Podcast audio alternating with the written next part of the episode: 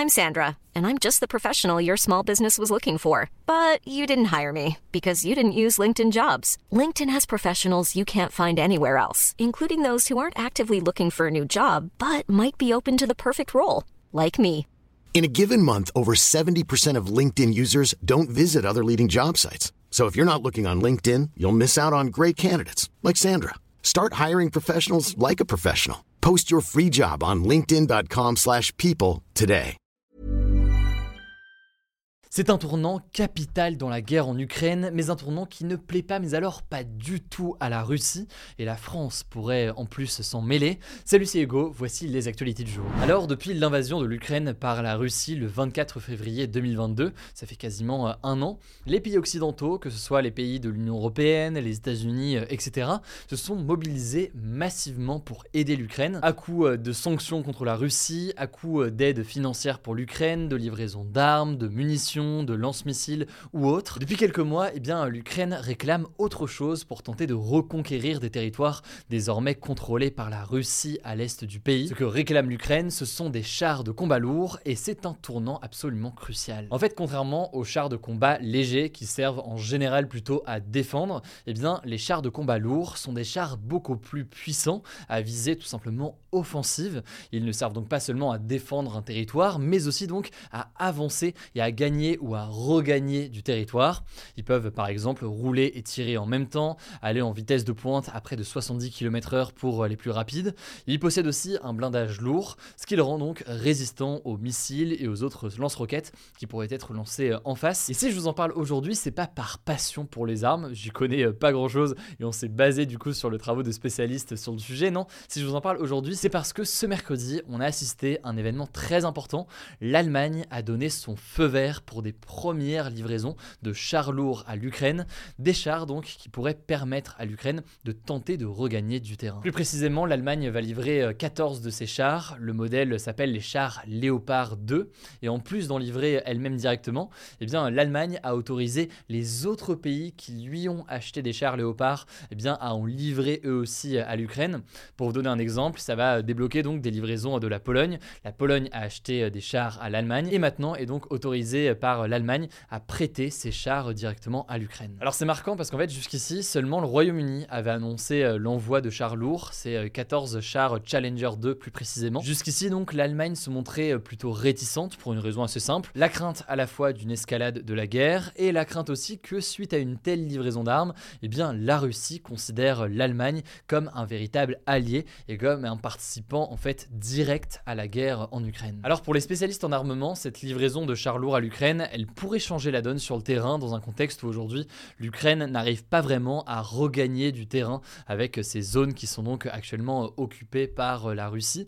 Elle a pas mal de mal en fait depuis euh, la rentrée et donc tout cela pourrait donc l'aider à regagner du terrain. Pour cela dit, les spécialistes du sujet expliquent aussi que pour que ces envois de chars changent vraiment la donne, faudrait livrer à l'Ukraine une grosse quantité de chars, au moins plus d'une centaine. Faut donc voir dans quelle mesure va y avoir un effet boule de neige dans les livraisons avec des pays occidentaux confiant à l'idée de livrer comme ça des chars à l'Ukraine. Et justement, eh bien, une grosse annonce a déjà suivi cette annonce allemande. Elle est venue euh, ce mercredi soir du président américain Joe Biden. Il a affirmé que les États-Unis allaient fournir dans les prochains jours 31 de leurs chars de combat, appelés les chars Abrams.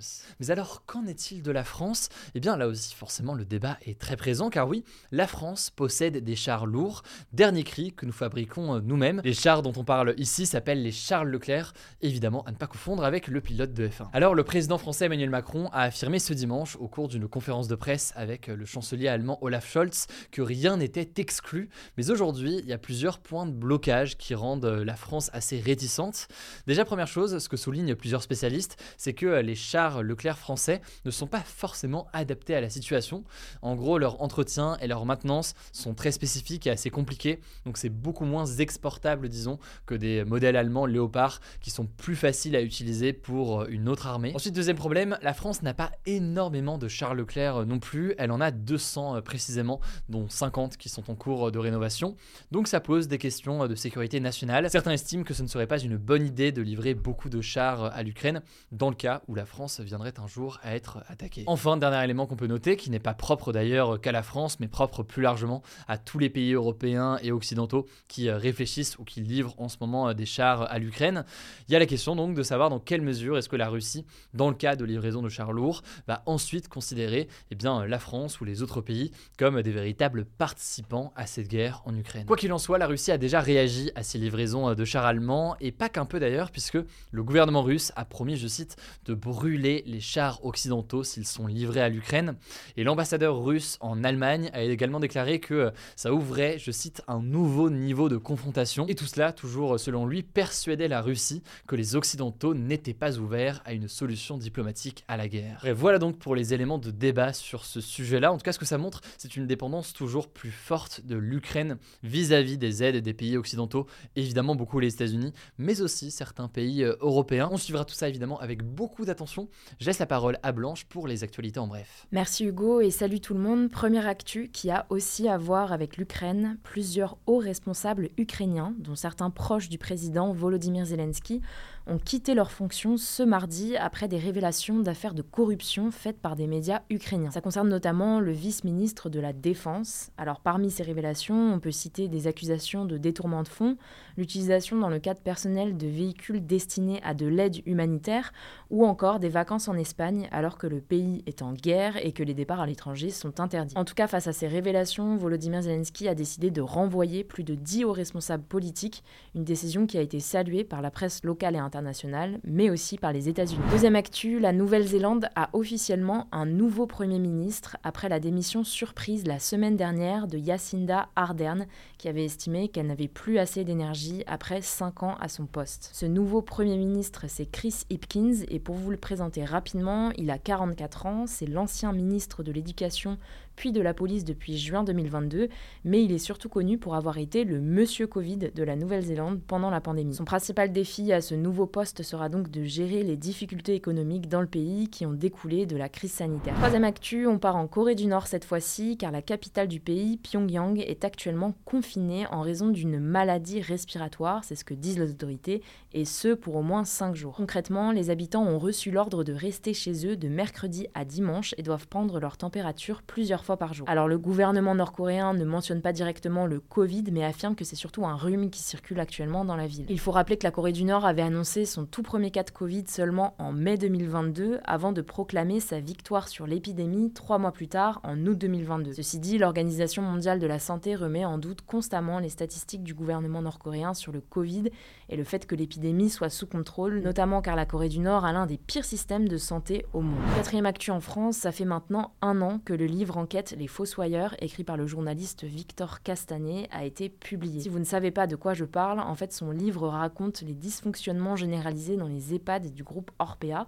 Les EHPAD, ce sont donc les établissements d'hébergement pour personnes âgées dépendantes. Il était notamment question de manipulation financière et de maltraitance des résidents. Et si je vous en reparle aujourd'hui, eh bien c'est qu'à l'occasion d'une nouvelle version de son livre ce mercredi, il a révélé les coulisses de son enquête, notamment les pressions qu'il a subies. Bon alors je vais pas rentrer dans tous les détails, mais il explique en gros qu'il y aurait eu des fuites de son livre avant la parution, alors qu'il était censé rester secret, mais aussi que certaines personnes auraient conseillé aux responsables d'Orpea de ne pas répondre à ces questions. Victor Castanet reproche aussi au gouvernement d'avoir voulu étouffer les révélations.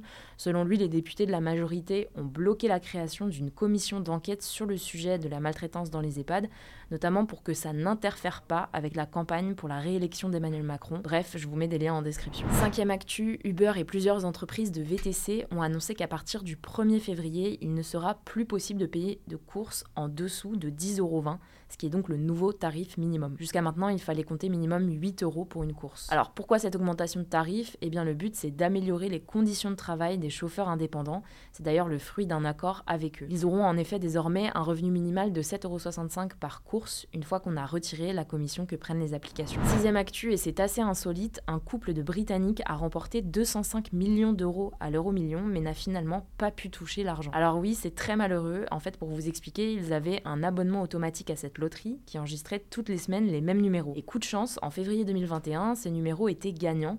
Ils ont donc reçu un SMS de l'opérateur qui gère la loterie qui leur annonçait leur victoire. Sauf que la joie a été de courte durée puisqu'ils se sont rendus compte qu'ils avaient tous les deux oublié de verser de l'argent sur leur compte Euromillion, ce qui leur a empêché de payer et donc de valider ce ticket gagnant. Dernière actu culturelle, l'Académie des Césars a publié ce mercredi la liste officielle des nommés pour la 48e édition de la cérémonie qui récompense le cinéma français. Le record de nomination est tenu par Réalisé par Louis Garrel, qui a été nommé dans 11 catégories différentes. Il est suivi de près par La Nuit du 12 de Dominique Moll, qui compte 10 nominations. Bref, pour savoir qui remportera quelle récompense, rendez-vous le 24 février. Voilà, c'est la fin de ce résumé de l'actualité du jour. Évidemment, pensez à vous abonner pour ne pas rater le suivant, quelle que soit d'ailleurs l'application que vous utilisez euh, pour m'écouter. Rendez-vous aussi sur YouTube ou encore sur Instagram pour d'autres contenus d'actualité exclusifs. Mom deserves the best, and there's no better place to shop for Mother's Day than Whole Foods Market. They're your destination for unbeatable savings, from premium gifts to show-stopping flowers and irresistible desserts. Start by saving 33% with Prime on all body care and candles. Then get a 15-stem bunch of tulips for just $9.99 each with Prime. Round out Mom's menu with festive rosé, irresistible berry chantilly cake, and more special treats. Come celebrate Mother's Day at Whole Foods Market. Vous le savez, le nom des comptes, c'est Hugo Décrypte. Écoutez, je crois que j'ai tout dit. Prenez soin de vous et on se dit à très vite.